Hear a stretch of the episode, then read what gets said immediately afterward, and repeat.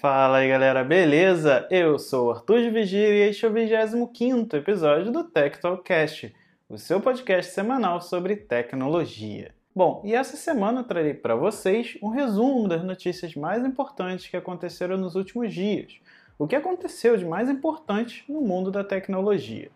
Então chega de papo e vamos direto ao que interessa.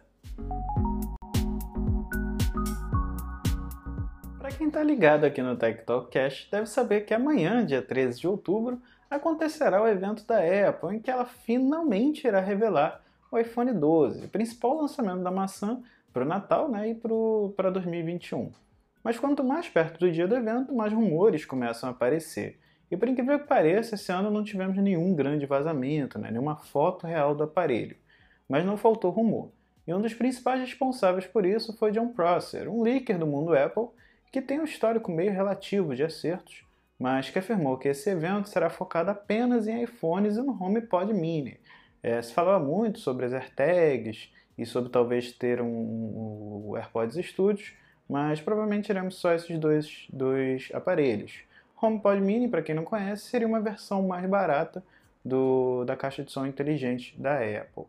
Segundo ele, esse smart speaker poderá chegar ao mercado por apenas 99 dólares. Já o perfil no Twitter, Love to Dream, um perfil em chinês, mas com um histórico de acertos até bem grande, que acertou bastante no último evento, afirmou que teremos dois carregadores magnéticos para os novos iPhones, o MagSafe Charger e o MagSafe Charger Duo. Para quem conhece o mundo da Apple, né, deve lembrar que o MagSafe era o nome utilizado para a Apple para o carregador magnético do MacBook, né?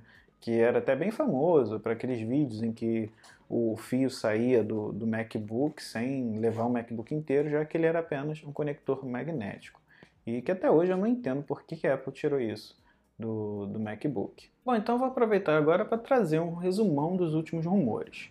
O principal rumor é que teremos quatro novos iPhones: o 12 mini de 5.4 polegadas, o 12 de 6.1 polegadas, o 12 Pro também de 6.1 polegadas e o 12 Pro Max de 6.7, que seria o maior.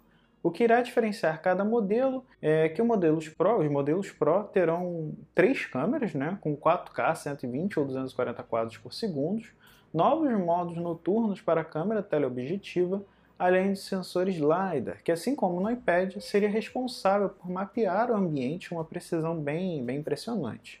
Outro rumor forte é que, que vem cercando esses iPhones é de que todos eles teriam 5G ao invés de uma tela 120 Hz e que isso poderia comprometer a bateria, então por isso que a Apple estaria adiando para o ano que vem a tela de 120 Hz. Além disso, temos também a polêmica da retirada do carregador e dos fones de, de ouvido né, da caixa do aparelho, é, sem uma diminuição real no preço, apenas no tamanho da caixa, é, com o objetivo, segundo a maçã, né, de, de reduzir os impactos ambientais. Tentei trazer aqui os rumores mais fortes do evento de amanhã, mas agora só nos resta esperar para ver o que, que vai se confirmar e o que, que será a realidade desses rumores. Vamos falar um pouquinho de Brasil. Essa semana, a Claro fez dois anúncios bem importantes. O primeiro foi o lançamento da Claro Box TV, uma mídia box que é parecida até com a Android TV, compatível com os principais aplicativos de streaming do mercado e que promete entregar até 50 canais de TV a cabo pela internet, utilizando a solução de IPTV. Essa é uma solução 100% por streaming, sem a necessidade de instalação de cabos, é, e que traz mais uma opção para quem busca né, TV para assinatura sem a necessidade de aderir todo aquele pacote da operadora. Esse serviço de IPTV começa no pacote mais básico, a 20 reais por mês, trazendo apenas os canais abertos, além do, da Media Box. Já os, o pacote de 50 canais sai por R$ 49,90 por mês, sem, é claro, né, os principais canais né, de pagos e caros da, da, dos canais de TV a cabo, como por exemplo Telecine e HBO. Para quem já é cliente, claro, o aparelho vai sair de graça. Caso contrário, ele sairá por 250 reais. Vamos ver se isso vai dar certo e se outras operadoras não se animam a trazer soluções como essa né, para o mercado brasileiro. E ainda sobre, é claro, a operadora que comprou a Nextel ano passado agora está matando o nome Nextel e transformando em Claro Next esse era um processo que já era esperado, né? A operadora Nextel iria, iria acabar sumindo do, do mercado, sendo absorvida de vez pela Claro, e os clientes antigos da operadora serão totalmente atendidos pela própria Claro, assim como aconteceu com a NET, por exemplo. Agora falando um pouco do Disney Plus, que está prestes a estrear por aqui, Diego Lemer, presidente do grupo para América Latina, afirmou à Veja que o preço do serviço chegará por aqui na faixa do menor preço da Netflix, ou seja, R$ 21,90. É, vale lembrar né, que vazaram alguns prints do Google Play em que o preço ficaria em torno de R$ 28,90 mensal ou R$ 289,90 anual. Ao que me parece, esse preço seria para quem assina pelas lojas, então vai acabar pagando realmente um pouco mais é, para cobrir a taxa dessas lojas, que seria de 30%. É, mas é legal ver né, que, caso se confirme esse valor em torno de R$ 21,90, a disputa ficará bem forte, bem acirrada por aqui, já que a Disney Plus oferece sete perfis ou quatro telas simultâneas. Então, quatro telas simultâneas a R$ 21,90 é um preço bem agressivo.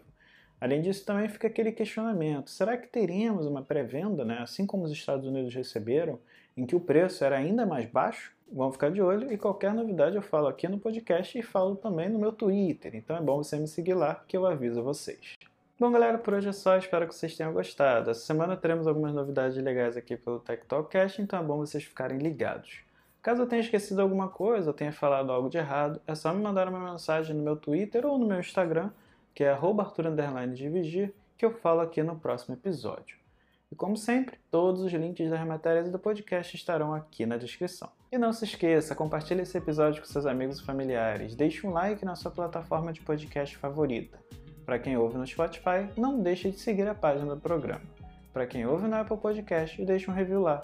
Assim vocês ajudam no crescimento do Tech Talk Cash. Então por hoje é só, pessoal. Até o próximo episódio e fui!